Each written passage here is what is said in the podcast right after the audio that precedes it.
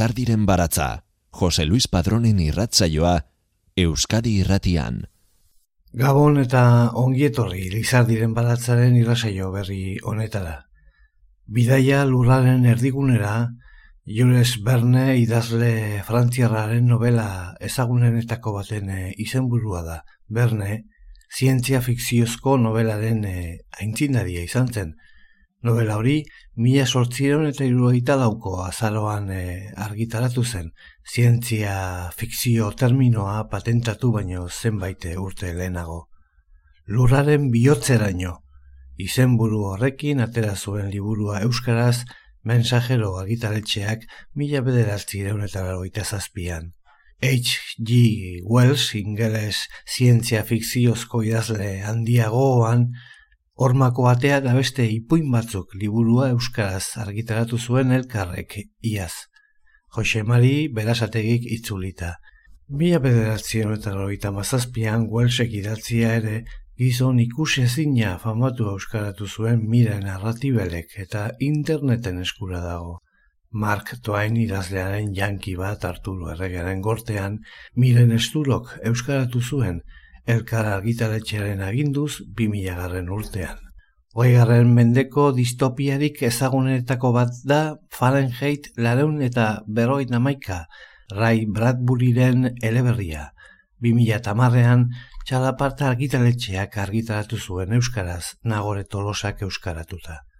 Gose jokoak, Susan Collins idazle eta telebistako gidoilari estatu batuarraren novela arrakastatxua Euskarara ekarri zuen alberdani argitaletxeak 2000 eta bederatzean.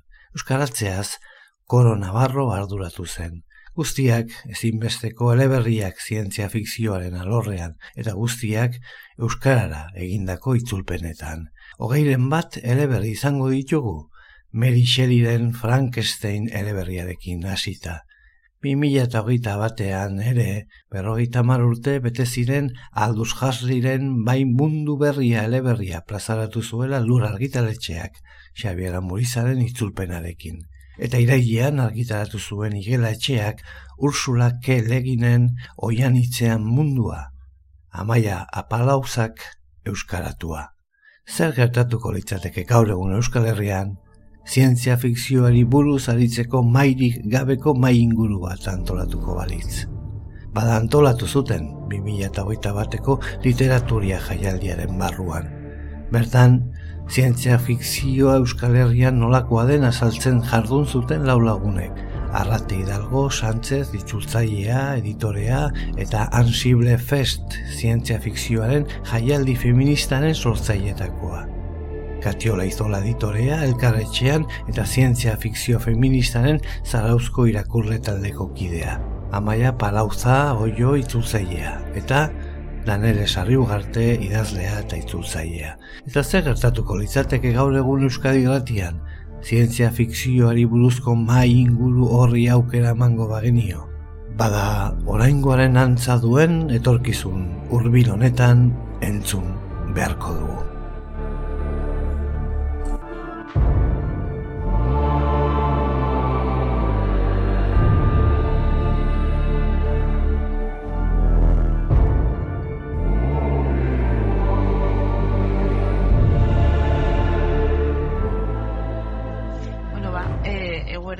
Eta eskerrik asko mene bateatik, e, bueno, jakin dezazuen Euskarazko zientzia fikzioari buruzko mainguruan e, zaudetela, eta, e, bueno, e, hasiko naz esaten duela bosturte ez nuken e, onelako e, egoera bat irudikatuko, eta ilusio handiz, moderatzaile izango naz, batzuetan mikrofonoa jarrita, beste batzuetan ez.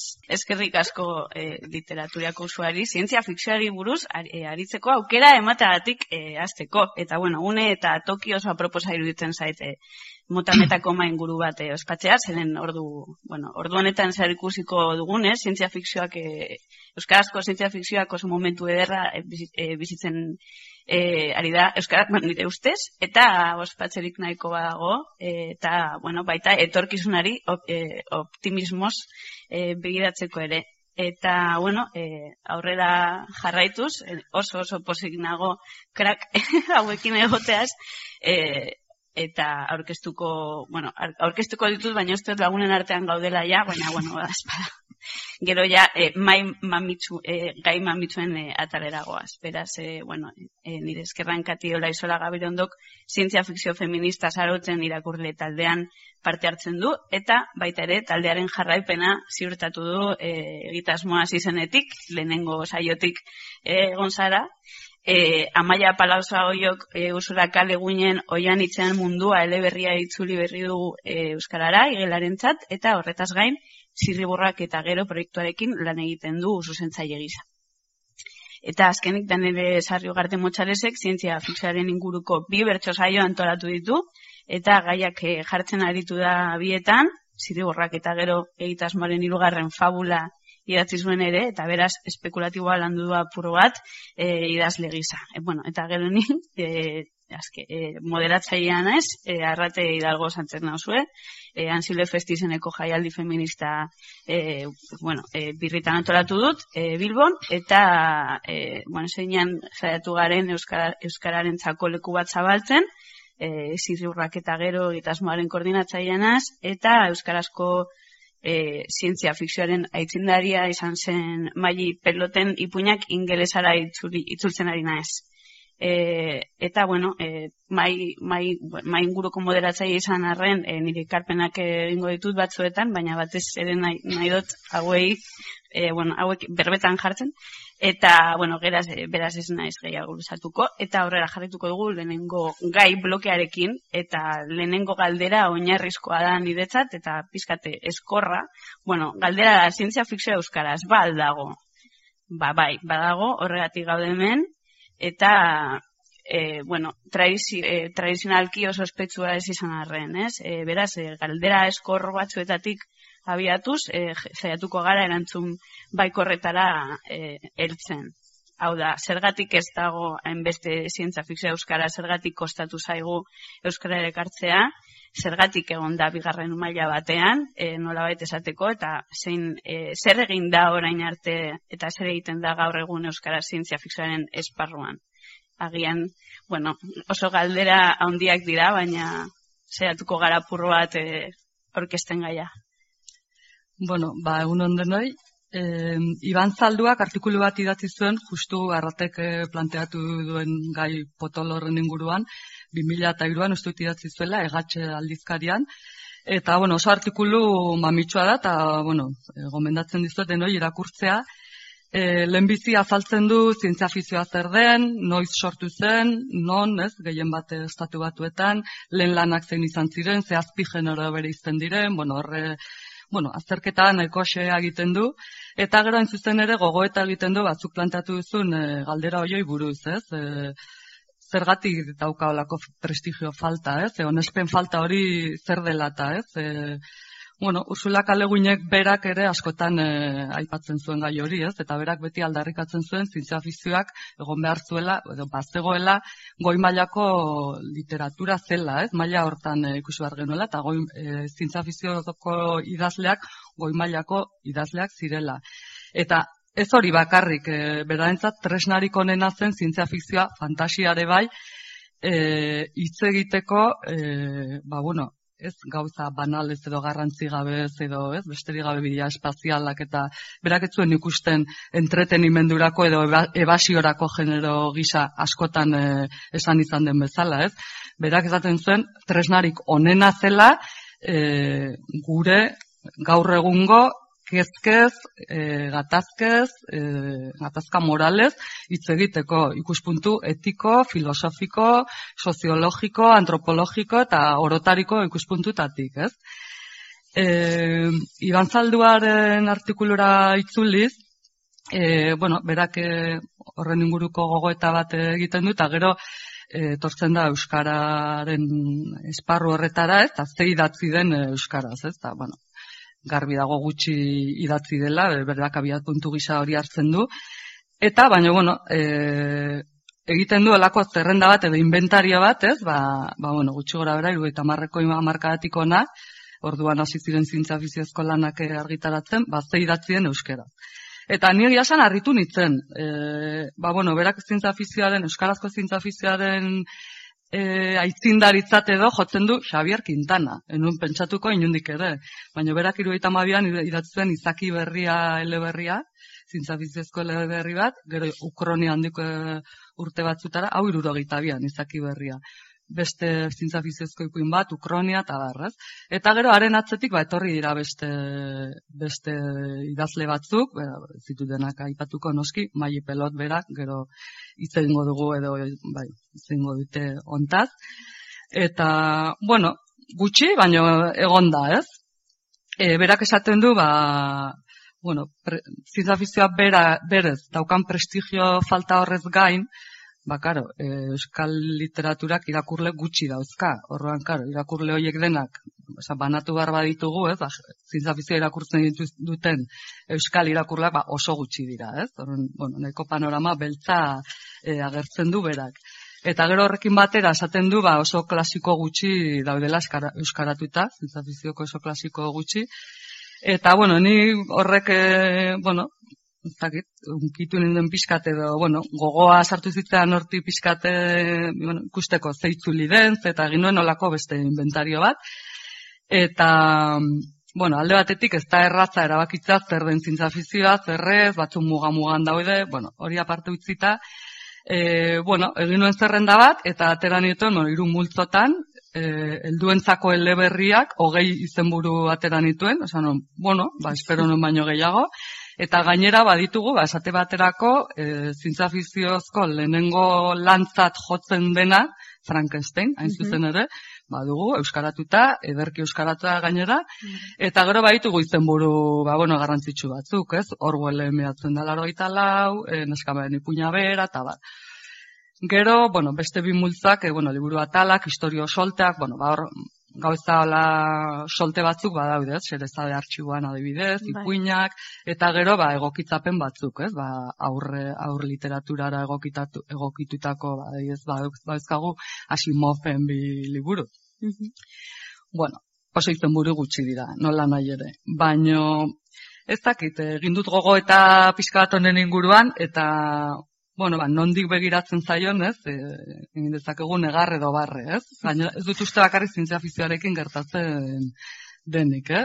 Hau, e, piskat itzulpenaren ikuspuntutik, ez? Mm. E, bueno, ger, nik nahiago dute esan, ba, begira, gero eta gehiago itzultzen dugu, gero eta hobeki, gero eta, bueno, izenburu esan, bueno, garrantzitsuagoa, gero eta genero gehiago, Eta, bueno, ari gara, gara azten bazara utxunak begiratzen, ze falta den itzultzeko, ba, bueno, eta zintza fizioan egiten da utxune hori, area handiagoa beharra da, ez?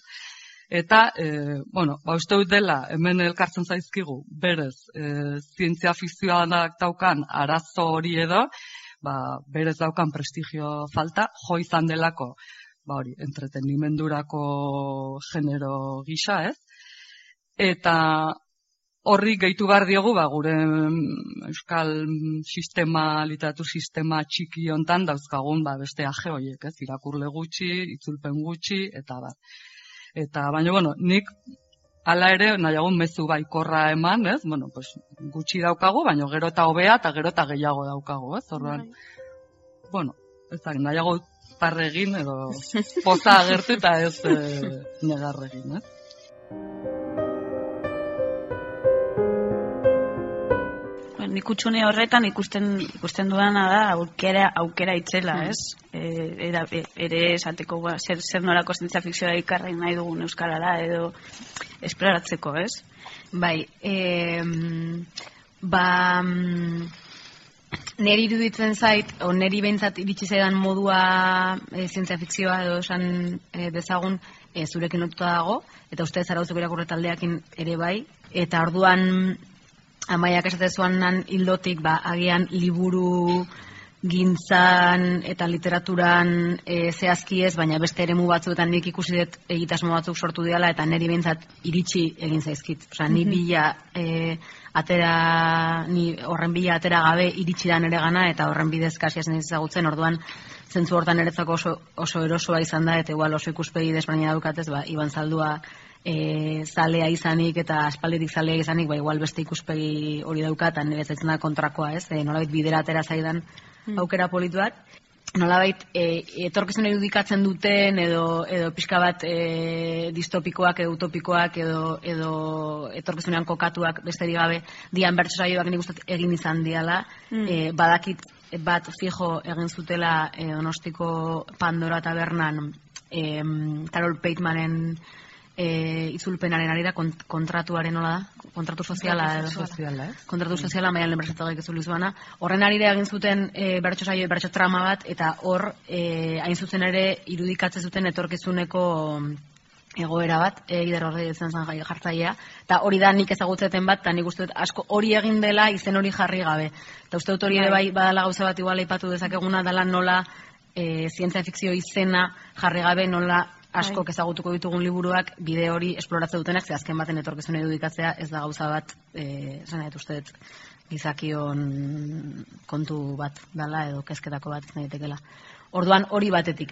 Baina, bueno, bai da bertso saio hau zientzia, bertso zientzia fikziozko bertso saioa ditu genion saio bat, ez dakit lehengo izan zen, baina, bueno, neri lehengoa tokatu zitzaidana, eta niretzako oso polita izan zen, eta oso, ez dakit, e, e, esperantzagarria edo baita ere, modu organiko baten sortu zelako, alegia, zu aizinen antolatzen bertso saio hori, eta nahi zen, nahi- aizinen antolatzen jaialdi hori, eta nahi zenun e, bide bat iriki euskarare hor presentzagon zaidin, eta hori egiteko moduetako bat izan zen bertso saio hori antolatzea, oan etzan izan, guazen orain behar dugu, ez dakit zer, orain behar dugu badakin hor, orduan e, hola sortu zala, eta eta hori niretzako pozgarri izan zen. Eta eta hoxe eta gero errepikatu genuen berriro e, bertso saio hori mutrikun, ansibleren aterkipean egon gabe, baina, bueno, pixka bat e, hildo berdinari jarraituz. Eta, eta esan bezala nik uste beste batez ere bertso tramaren formatuan asko egin dela. Norbait baldin badago hemen gehiago ezagutzen duan arlo hori, ba, igual gero aldigu xetasun gehiago eman edo adibidenen baten berri eman. Eta gero beste bidera etorri beste aukera bat izan da e, zirriborroak eta gero proiektua. Hemen daukat zirriborroak eta gero proiektuko azkenengo argitalpena.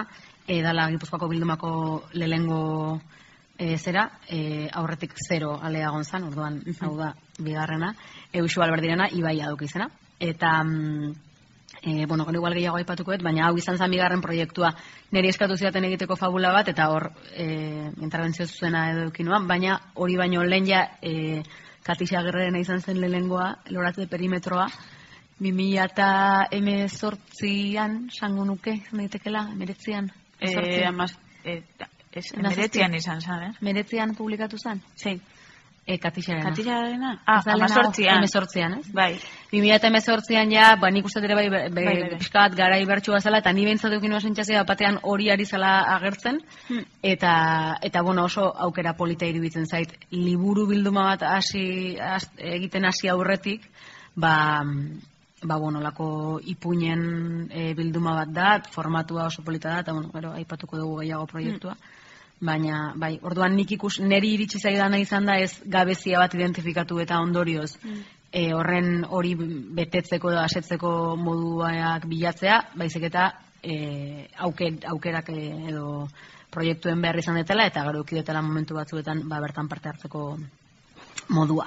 Bai.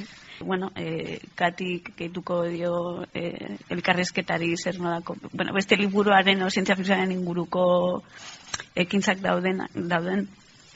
Bai, bueno, ni pixkan ere esperientzatik itzengo et irakurle, Sarasko zientzia fikzio irakurle taleko parte izan nahi zen denean, eta gu taldean e, oso talde euskalduna ginean, eta esango nuke euskal literatura irakurtzeko ohitura sekan talde bat, osea, jende osatutakoa, eta alare ez ezagutza handia genekala, ba, sertze hon e, euskera idatita, zientzia fikzioari buruz, edo eta mm, guk irakurri genituen irakurgai gehienak gazteleraz, bueno, batzuk inglesez eta jatorrizko bertsioetan irakurte zenituen, baina gehiena gazteleraz irakurri genituen eta bai saiatu ginen nahi genio nintoki bat euskerari eta saiatu ginen topatzen euskarazko irakurgaiak. Nik uste gure kasuan dagoela baita, Zarauzko, oza, zientzia fikzio feminista zarautzen. Hmm. Eta oran, guk baina egin gure irakurre guztiak eh, ikuspuntu feminista bat eukitzea, eta uste horrek euskerako ekoizpenen artean igual mugatzen zigula guenik eta gehiago aukera edo, ez? Hmm. Eta gutxi gora bera hogei bat irakurgai edo irakurri genitun, e, bueno, taldeak iraun ditun hiru bat urtetan, eta baitatik e, iruzpalau izan zian euskerazkoak. E, irakurri genuen horrena mai peloten biharko oroitzamenak. Mm -hmm. Irakurri genuen baita zuka ipatu desun Frankenstein, edo bai. Prometeo modernoa. Irakurri genuen Garazi Albizuaren izadia izeneko gaztetxoa zuzendutako beste novela bat. Mhm. Eta gero irakurri genitun zirriborroak eta geroko mm fabulak. Ba, Katixan bai. loratze perimetroa, e, Iban Salduaren arran bisita bat arma museora, eta danele zure zer gertatzen mm -hmm. daka herrian hilargi beteko hauetan. Bai, gero pandemia heldu zan, eta apur bat gelditugu inzan bai. taldea. Horain martzen bai. dago. Ez dakit lehen aldean itzein, edo ez, edo... Nola? Ez dakitela lehen aldean itzein taldeari buruz, edo... Ah, bueno, gero jarraituko, jarraituko gara. Jarraituko, bai. bai.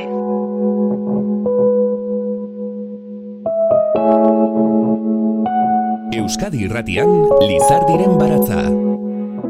Zientzia fikzioa gaitza hartuta 2008 bateko literaturia jaialdiaren barruan aritu ziren arrate hidalgo itzultzailea, Kati Olaizola editorea, Amaia Apalauza itzultzailea eta Danele Sarriugarte idazlea. Euskarazko zientzia fikzioaren historiaren astapena batzuentzat Xavier Quintanak Euskal Elerti iruroita bederatzi bildumaren barnean plazaratutako izaki berria kontakizunak markatzen du. Beste batzuek uste dute agian, txiardegiren orangutanen ugartea, ipuinari erreparatu bertzaiola, mila bederatzieron eta berroita mazazpian, egan aldizkarian argitaratua. Olaizolak, zarauzko irakurle taldeko esperientzia kontatu zuen, Leginen novela itzuli zuenean mundu bat zabaldu zitzaioela, aitortu zuen apalauzak. Zer gertatzen da, ka herrian, iargi bete gauetan, fabula idatzi du sarri ugartek, zirriborroak eta gero bildumarako. Hori idatzi dute kontakizun bana, Katisa Agirrek, Iban Zalduak, Karmele Jaiok, Patxizu Bizarretak, Arkaitzkanok eta Usue Alberdik. Eta Hidalgo kadierazi zuen zientzia fikzioari esker bueltatu dela euskarara. Lau solaskidek ipuin futuristak idazten aintzindarietakoa izan zen, maili pelot idazleari gorazarre egin zioten.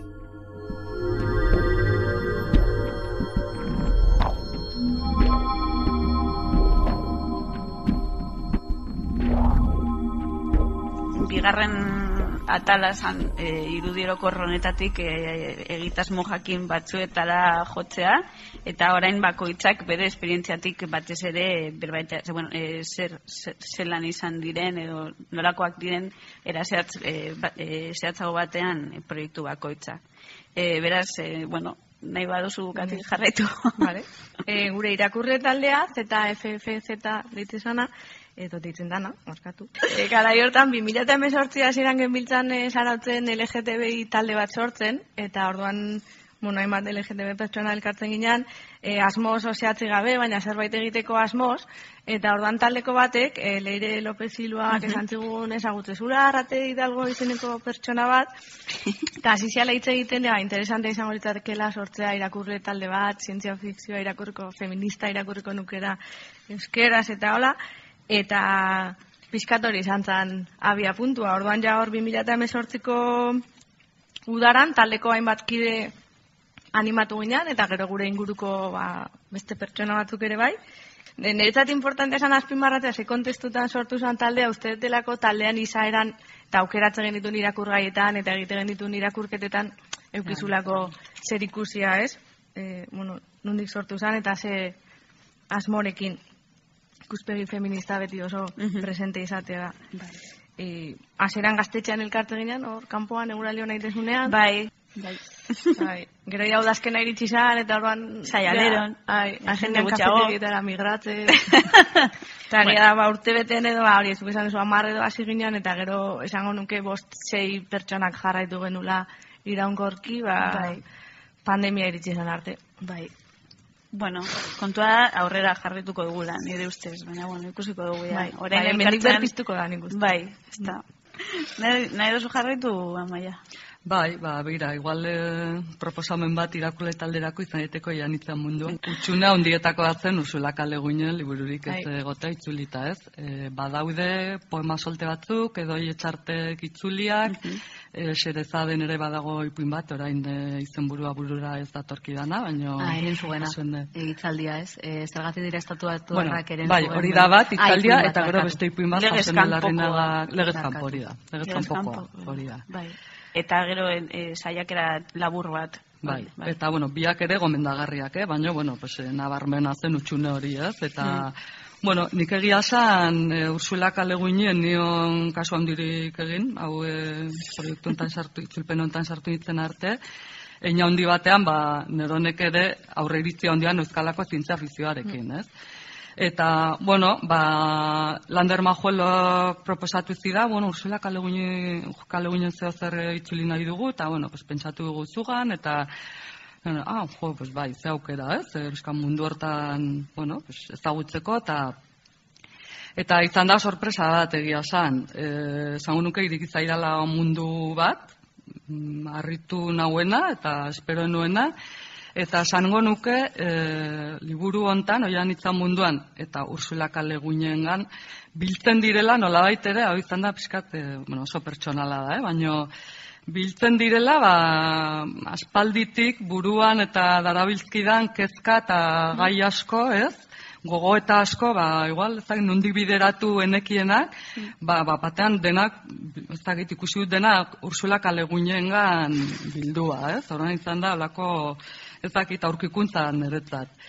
E, liburuari buruz, bueno, esango nuke, e, liburu borobila dela, alde as- askotatik, e, besteak beste, krisi ekologiko baten berri ematen da, gai asko dauzka, eta, bueno, pues, fokoan on jartzen duzun, ba, garrantzia ematen diozu bati edo besteari, ez? Baina, bueno, nik, e, zaki, krisi ekologikoarena, ba, zaite indarra handia daukala, baina ez da hori bakarrik da, krisi horren ondorioz, e, bueno, sortzen da bi mundu ikuskera oso desberdinen arteko harreman bat, batzutan gatazkatsua, batzutan talka bada, beste batzutan, ba, ba bueno, diskidetasunezko harreman bada, eta iruditzen zait hor sortzen diren egoera eta erreakzioek e, zer pentsatu handian baten dutela, ez? Irakurleari pentsatzen neri behintzat pentsatzen zidan asko, ez? E, nola ikusten dugun bestea, e, desberdinarekin ba ze harremana ditugun, nola eragiten digun,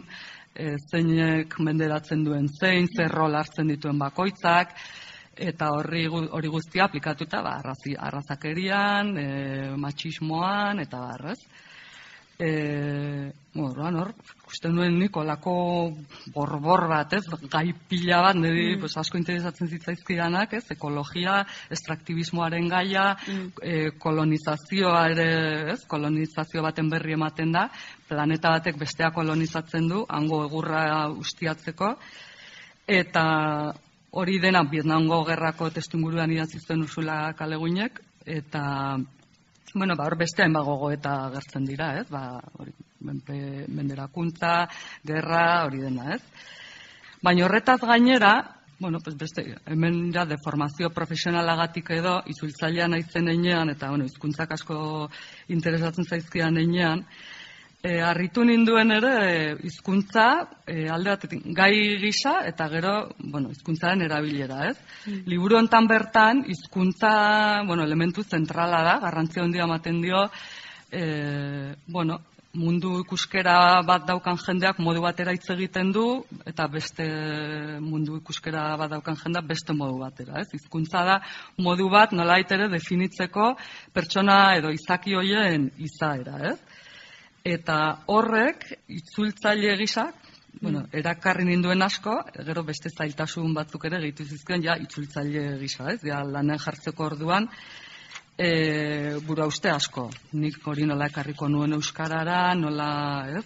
Eta aldi berean, e, nik, nik neuzkan aurre iritzoiek hizkuntzari lotuak ere baziren, ez? E, nik buru, izintza afizioa, bueno, bai, abenturak, robotak, nik hori neukan buruan, ez? Horren pixka gaztetxoentzako literatura, nik ere bigarren mailako literaturatzat neukan, ez neukan inoiz, ez nuen sekula olako gogoetarik egin, baina bai nire barruan, ba hori hori zegoen, ez? Eta, bueno, pues, oso horresa izango da hizkuntza aldetik eta eta ez da, ez? E, Ursula. Le Guinon prosa oso prosa landua da, berak, go, bueno, asko lantzen zuen, ez? E, garrantzia handia ematen zion gauzak ze esaten zen da nola, nola esaten den, ez? Eta orduan, ba, liburu honetan joku a, hizkuntzarekin jolasten du, erabat, ez? Erregistro pila badaude, izjokuak, errimak, hitzak asmatzen ditu, kontzeptuak asmatzen dituen bezala, bera bilatzen munduak asmatzen, munduak irudikatzen, etorkizuneko, ez, alternatiba horiek irudikatzen, baina gero baita ere hizkuntzarekin bazuen e, gaitasun hori, eta, bueno, itzultzaile gisa, ba, bueno, jolas alde batetik eta divertigarria eta, bueno, bai, erronka gisare hartu nuen, baina hori, zailtasuna ere bai. Orduan, e, bueno, azpimarratuko nuke hori, liburu borobila dela, alde batetik, eduki aldetik, ba, gai aldetik, ze gai e, lantzen dituen, ukitzen dituen, eta nola, ez? E, eta niri hor, irauli zitzaidan, e, lehen dineukan ire, e, aurre iritzi hori, ez? Ez da bakarrik, abentura espazialak, ez? Osea, kontatzen digu etorkizunean kokatutako istorio bat, Mhm. fikziozko mundu batean, fikziozko enbora batean, baina oso gure arazo ez galderez ari da, ez? Osea, gutaz ari da, ez? Barruan dauzkagun galdera hori, ez azkoran. Ez dakit, itzen zait eh, oso aberatsa alde horretatik, ez? Eta borobila liburua eta orokorrean ba Ursula K. Le Guinen unibertso berezi hori. At the third stroke, it will be 10, 3, and 50 seconds. At the third stroke, it will be 10, Lizardiren baratza. 4, precisely. Bai, gainera, legunek daukana da oso era e, badirudiena simplea eta garbia idazteko ez da, baina o- horrek oso zailtasuna gehitzen dio. Oso garbia da eta irakurtzen duzu eta oso ongi ulertzen da, baina soiltasun horretan e, da oso estilo poetikoa Bai. hau esan izan dut. Bai. Batez ere, bueno, ba, segun nori buruz ari den, oze pertsonaiari buruz, o fokuan on jartzen duen, ez? Bai. Baina, bueno, bi mundu ikuskera aipatu ditut, hoietako bat, e, bueno, inbaditua den planeta horretako biztanlek, oso lotura berezia estua dute naturarekin, ez? Eta horrean, mintzatzen dira ere naturari lotuta, esango nuke, ez? Mhm. E, ez dakit, hizkuntzan, bertan, da, irudiak, keinua, konparaketak, e, bai, eta egiten da estilo oso poetikoa, oso lirikoa. Orduan, e, bai, hasi, erresa da, erresa esan dut, ez da olako Floritura. estilo apaindu Bai. anpatu bat, baino bai, badauka Mm. poesia da, poesia prosa poetikoa da. Mhm. Emozionatzen ari naiz. Ni Eta- galdera banda dizut, Eh? liburua dela eta ze em, nire aizate aipatzen hizkuntzana eta ikus, e, ikusmoldeen arteko bi, esan ezagun, bi jende talde hoien ikusmoldeen arteko talka eta hola, baina nire iruditu zait adibidez oso modu em, sim, esaten dezuena, ez? Gauza sakonak oso modu sinplan adierazteko hortan mundu denboraren eta amets denboraren kontzeptu hori Mm. hori adibidez, iruditzen dut oso fuertea nola, e, oza, bere zorrak dakan esan naia, Hmm. e, nola e, atxekoek daukate, deitzen diote, amets denbora, dezkate bi denbora, amets denbora eta mundu denbora, eta gai dira, amesten dutena kontrolatzeko, hola, azkar esan da. Eta terratarrak izango liakenak gu bezala, Mhm. E, ez, gera gai, e, ez, ametxei buruz hitz egiteko, esan dugu, ba, zeu zinean, baina nera man aurpegia zeneukan, eta hori da nire komplejidade maila ametxei buruz hitz egiteko, adibidez. Orduan, e, adibidez hori, esa, irudiz zait horren atzian dagoen psikoanalisiak ametxen gindakan zer ikusia hori guztia hor dago, baina Bai. ez irudikatzara, irudi, ikusarazte dizu nola guk egite ditugun gauza batzu beste modu baten egin zitezken, eta Hori da. Bai. adibidez hori niri oso digarria. Konturatzen zara, osea, ze e, ikuspegi estua daukagun gauza guztietan, Mhm. ez? E, eta Ba, bueno, hori haiei ere gertatzen zaie, esan Bai. nahi dut. Haiek eh, atxetarrak gai dira esna mesteko, Bai. bi denbora horiek bereizten dituzte, e, bizi guztia ematen dute e, ameslari handiak izateko trebatzen, oza, oso, ez dakit, e, beren kulturan, ba, oso elementu garrantzitsua da, ez? Eta, Claro, terratarrak etortzen dira, lurtarrak edo, eta ez dakite hori egiten, bera, bueno, lo daudenan, ametxe egiten dute, gero ez dira gogoratu ere egiten, eta atxetarrak berak nola harritzen diren, baina. Tontoa dira, edo ze pasatzen zaio, umeak dira, esaten dute bai. Bai, ez, dira. ui, baina ez dakite ez na, mesta, Bai. baina ez, Bai, dira, bai. bai, horren, bueno, Hori guztia, hori guztia leguinek sordio, bueno, bere aitaren antropologia, Claro. eh, bueno, i- iz, antropologoa izateari eta batez be kultura indigenei eta eta batez ere, osea, kultura estatu, bueno, gaur ditzen den estatu batuetako eh, kultura indigenei esker eh, legunek garatu egin zituen mundu eta kultura oso ezberdinak eta, bueno, oso zentzu nahiko sakon batean, ez?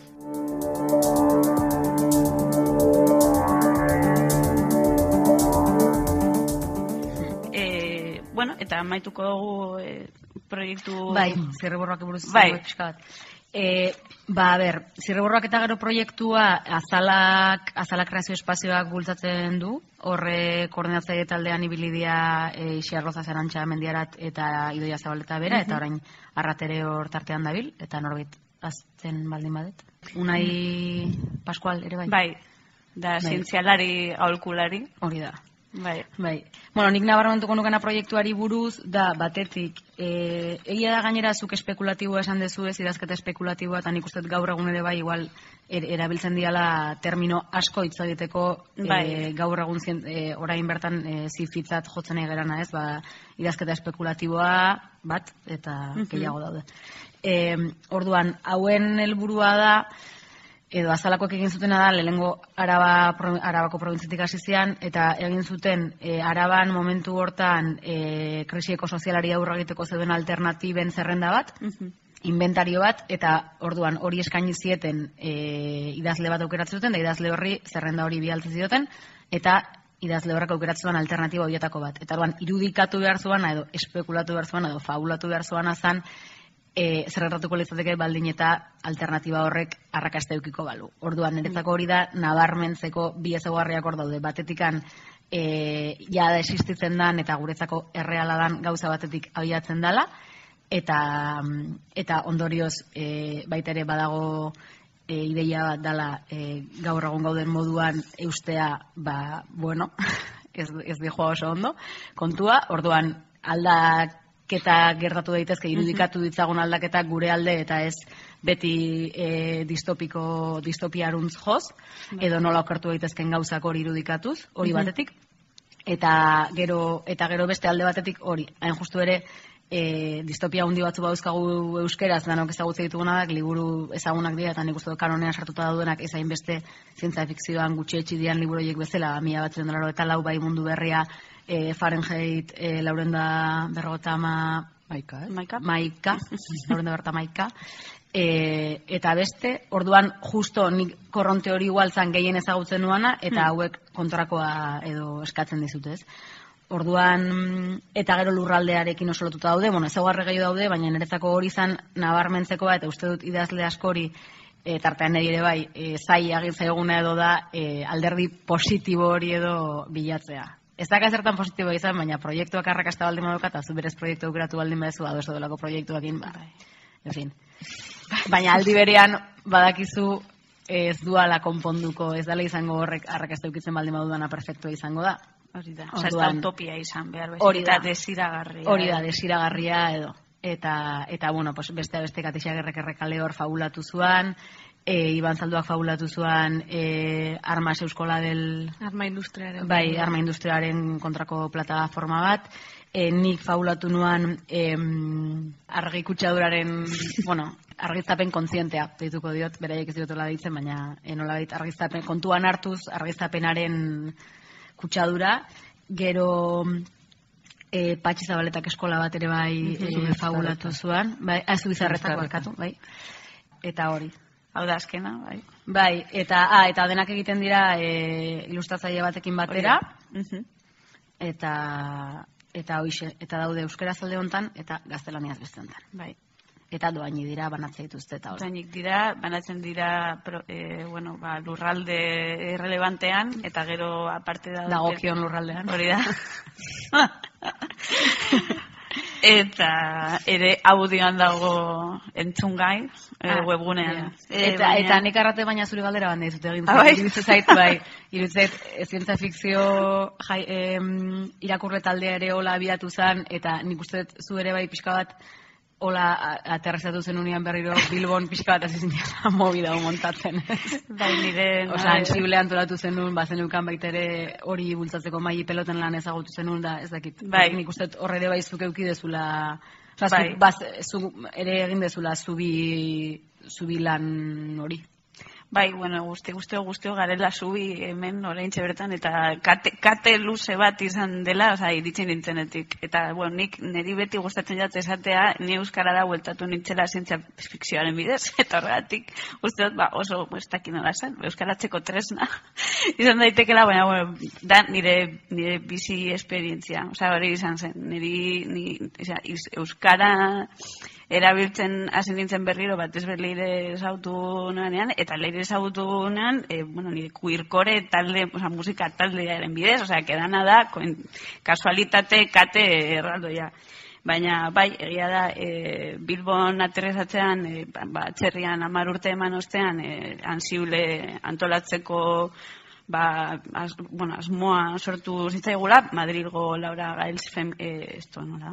Sangre Fuxia podcasten e, e, e, taldeko bat, e, batekin batera bai dei hori euki genuen eta hasiera hasiera batean erabaki genuen ez genuela nahi e, Madrilen egitea.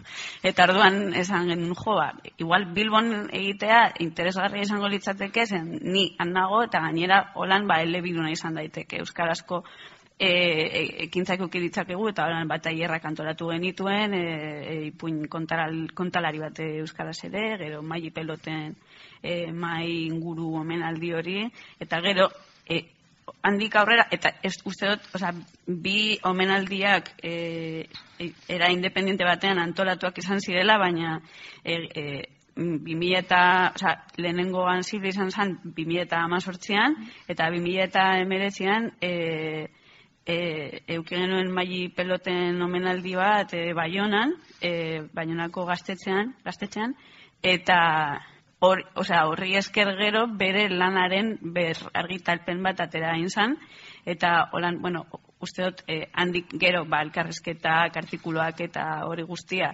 eh, atera egin dela, eta horri esker orain, ba, maili pelotek dauka ba, beste toki bat, ez? Eh, eta zientzia, euskarazko zientzia fikzioaren barnean batez ere, osea, norbaitek ez badu ezagutzen maili pelot da, eh, bueno, ja esan dugu nor, nor izan zan, baina e, aitzindaria deitzen diot, edo saio, ez zalako esan lehenengoa baizik eta e, izan zelako espezializatu e, bueno, zientzia fikzio bereziki idatzen zuen e, zutenen idazleen arteko iaia lehenengoa.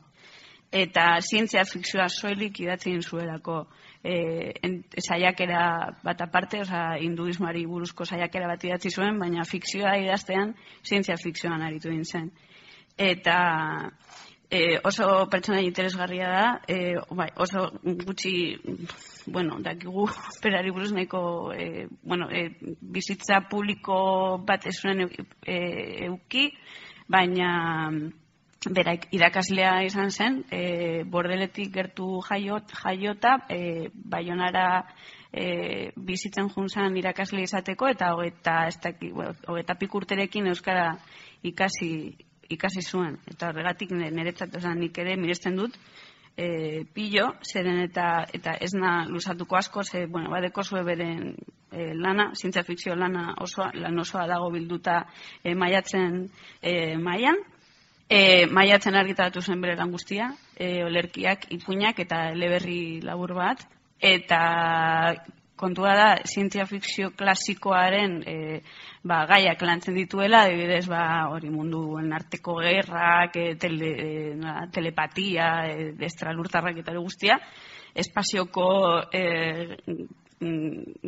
likantropoak ere, oza, pasa bat. Eta, baina horretaz gain ere Euskal Herriko e, e, gizartea eta Euskal Herriko ba, egoera politikoa e, larogeikoa markadan e, islatu zuen, adibidez, etorkizun e, ez da distopiko baizik eta bueno, etorkizuneko e, Euskal Herri batean berak e, islatzen duena bere ipuinetan bihar, biharko oroitzapenak liburuan jas, e, bilduta daudenak. E, lemoizko e, nola, zentral nuklearra e, bueno, e, aurrera e, egin zuen eta lehertu egin zen eta e, bueno, e, ego euskal herri osoa zuntxitu egin da mundu honetan eta basamortu bihurtu. Beraz, e, euskaldunak e, bai, parraldean bizi dira eta ez, e, munduko estatu batuen parte dira. Oza, bueno, irakurri, baina bertan adibidez gentrifikazioa lantzen du, e, globalizazioa lantzen du e, informatikaren, informatika berri, berriaren e, rola zientzian, zientzian eta gizartean oso oso interesgarria. Eta, ah, bai, esateko ere, ban, bai, mai pelotin ipuinak ingelesera e, itzultzen, e, itzuli ditu dala ja, eta ja argitaratzeko dira, e, etxe pare dirura guntza bat, e, bat izker. Eta, ja, hori, internazionalizatzen euskarazko zientzia fikzioa.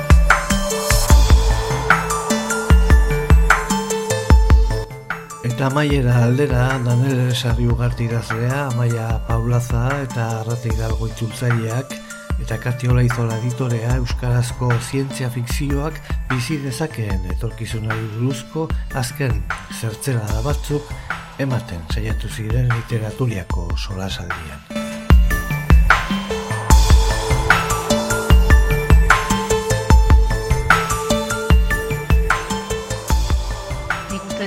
Produkzio eredua naturarekiko harremana, osea, hori mm, arazo super zabal, super handi hori, e, eta orain gaixotasunen zabalpena eta hori guztia dala gai bat oso mm. osea, orain pisu asko daukan eta nik uste toki asko, osea, e, oian itzean munduan juten dia beste planeta batera ez diala, zua gabe beratu dialako. Ba, bai. ez dakit. e, eske, berrian agartu liteke bihar mm. orduan eta zirriborrak eta gero e, nabaritu dugun zerbait da e, ez dela inbesti importa e, gaia berez edo e, fabulatzen den alternatiba zen, eta alternatiba agertzen da eta haien lana bestera batean edo etorkizunean e, e, irudikatzen da, baina batez ere igual, ez dakit e, idazleen lana delako ere, baina giza harremanen aldaketak eta giza harremanen komplezotasun hori e, e, e, beti, beti, oza, beti abertzen da, beti lantzen da, ea bestera batean edo e, aurre, aurrekiko harremana dibidez e, zelan moldatzen diren aurrak etorkizun honetan, e, zein da haien rola, hori hori asko ikusi dugu zirriborrak eta gero. Eta, bueno, usura leguinen e, e, oian itxan mundua egia da, ba, irurogeta sortzian. Amabi, E, hori, irurogeta mabian argitaratu izan zela, baina e, klima, bueno, mundu oso baten e, klima aldaketa katastrofiko horrek ba interpelatzen gaitu gaur egun asko, eta nola e, bueno, esan dakoa, ez? Nola leguinek erabiltzen duen hizkuntza e, e, e, izendatu gabe dagoena, dagoenari itxura emateko. Bai eta bueno, eh taldean dituzke bueno, gero genezkan galdera batzuekin lotuta dolako baita gaina identidadean gaia ere eh usted, bueno, guk hartu den bai. irakur gaietan ere joten zara presente, ez, identidadei buruz hausnartzeko ba, zientzia fikzioak eh, irekitze ditun bideo hoietan, ba, mm, bueno, nahi desun behar desun hori imaginatzeko mateizkizun aukera guzti horiek, de female men irakurri genuen adibidez taldean, mm -hmm. la mundu paralelotan bizidean, emakume bera edo lau mundo paralelotan bizi da ordan bakoitzan nola garatzean bere emakume izate hori eta hor oso ondo ikustea mekanismoak eta hmm. zein ere, ez? Hmm. Identifikatzen dituzu oso bai modu argian. Eta gero beste gai bat ere bai ugalkortasunarena ere e, irakurri genuen de moder Mother, no esan? De, Nola? De ah, new, new Mother. Ah, new Mother, bai. bai. Eta horre esan, eh, Zuz, emakumeak partenogenetikoki umeak eukitzeko aukera garatze zuen, ez? Eta orduan, bueno, ugalkortasun eta aurrak eukitze, eta horren, bueno, eta hori lotuta ere bai, bueno, Bai. kontestu ontan. Bai, loratze perimetroan ere agertzen da, inestaren Bai. ipuinean. Bai, ansible festen ere ontzan bai inguru bat pixkatez, tekni, eh, teknologiak eh, bideratutako edo albidetutako ugalkortaz, osea, reprodukzioan inguruan, eta bueno, hortik ere zabaltzezian ez da bai da potenteak, bai, bai. Eta nueva madren ere ikusten da, e, bueno, badao kritika bat nola e, e, sistema medikoak baztertzen duen emakumeen e, kezka ez, emakumeen e, bueno, e, e, denbora, denbora, oza, asko luzatzen da e, denbora e, egoera hori edo gaixotasun hori aurkitzeko, ez da? Eta hori da emakumeen esperientziak ez direlako e, behar den moduan e, ba, aztertzen? Aztertzen, bai. Bai. Bai, denetarik, zientzia fikzioan. Bai, bai. E, ah, bai, esan nahi nuen ere beste proiektu bat ez duguna e, aipatu da Atopia, da rol joko bat, eta bertan, ba, e, bueno, gaiak, e, bueno, euskal gizartea eta politi politika ere agertzen da. Hori da. Barreak entzuten dira, beraz, igualia itxitzat jo dezakegu maia. Bai, ba, zure itxiko dugu. Zer? Hain bezala zure rola hartzen. Eskerrik asko. Nik eh, aldarrikatu Bai. bai. gauza Noski. mai pelotena esan desunean, eh, usted, oza, gure, gure irakurre taldean, hori euskal literatura saleak izanik eta ez, ez, ez, izango nuke kasi inorketula ezagutzen mai pelot, eta harritu ginen asko, eta orduan, e, uste eh, euskal kurrikulumea sartu berko litzateke mai pelot, eta batxilergoan erakuntzi berko litzatekela, Mhm. oza, norri zantzan, eta... Noski, zelan oso ondo. Iruditzen jate. Bai, Dena liburu erostera. Bai, Hori da, uste dut bi daudela. danok korrika Bi daude. bi daude. Bai. E, jo, ba, eskerrik asko, e, geratu naz gogoekin e, galdetzeko ea zelan aldatu dan zuen e, harremana zientzia fikzioarekin, baina uste dut transformatzen doan harreman bat dela, beraz, urrengoan ja honetaz berba egin dezakegu. Eta eskerrik asko, e, Kati Amaia eta Danele, e, eskerrik asko antolakuntzari, publikoari, eta, bueno, literaturiari orokorrean, eta, bueno, bagoazen zerbait hartzen. Egile ingeles batek esana da, zientzia fikzioa, zientzia fikzio irakurleek zientzia fikziotzat daukatena da. Kontua da zientzia fikzioa oso genero zabala dela berez. Espiral bildumako Juanjo Aroz editoreak aspaldi azaldu zigun zientzia fikzioa zientziarekin lotzeko joera dagoela hots. Oraindik oso urrun dauden eh, aurrerakuntza teknologikoekin eta barrekin eta ezain beste politika fikzioarekin. Garai batean, bigarren mundu gerrara arte gutxi gora behera, zientziari lehentasuna ematen zitzaion, baina irurogiko hamarkadan Ingalaterrako eta Amerikako estatu batuetako egile batzuk soziologiaz, sexologiaz, psikologiaz ziarduen zientzia fikzioa idazten hasi ziren. Ez zuten hitz egiten ondamendi nuklearraz edo ez dakitzein makinaz, gizakien arazo ez baizik, askoz arazo hurbilagoko ez. Eta ustura egin zen aurreko garaiarekin, urrezko garai zeditzan arekin. Laro itamarreko amarkadan, beste gertakari garrantzitsu bat izan zen, ziberpanka, Matrix bezalako pelikulak eta abar, gaur egun azkenik, oso liburu gutxik dauka zientzia fikzio errotuloa. Bilduma orokorretan bilatu behar dira eta gai orokorretaz arduratzen diren idazle batzuek ere zientzia fikzioa erabiltzen dute euren eleberrietan. Eta euskaraz ere bada idazlerik, badago euskaraz idatzitako lanik zientzia fikzioari buruzko tertuliak edota bertso saioak antolatzen dira, izaldiak ematen dira euskarazko zientzia fikzioari buruz edota entzun dugun bezalako mai inguruak egiten dira oso oso interesgarria. Beraz, zientzia fikziozkoa zirudien errealitatea da euskarazko zientzia fikzioa. Bestelako munduak zorionez hemen eta orain dira. Mila esker zuen arretagatik, datorren asterarte. Lizardiren baratza Euskadi irratian. Jose Luis Padrón. Non galtzen da orion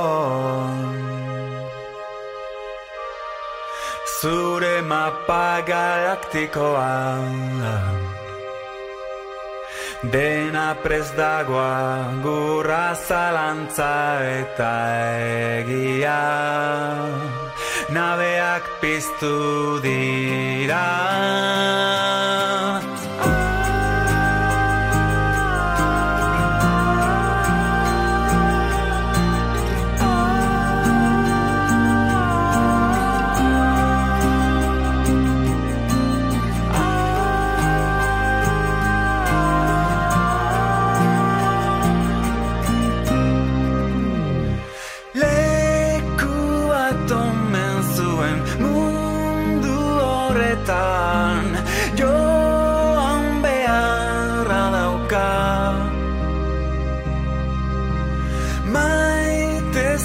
Zaitut eta dena esan dago Banoa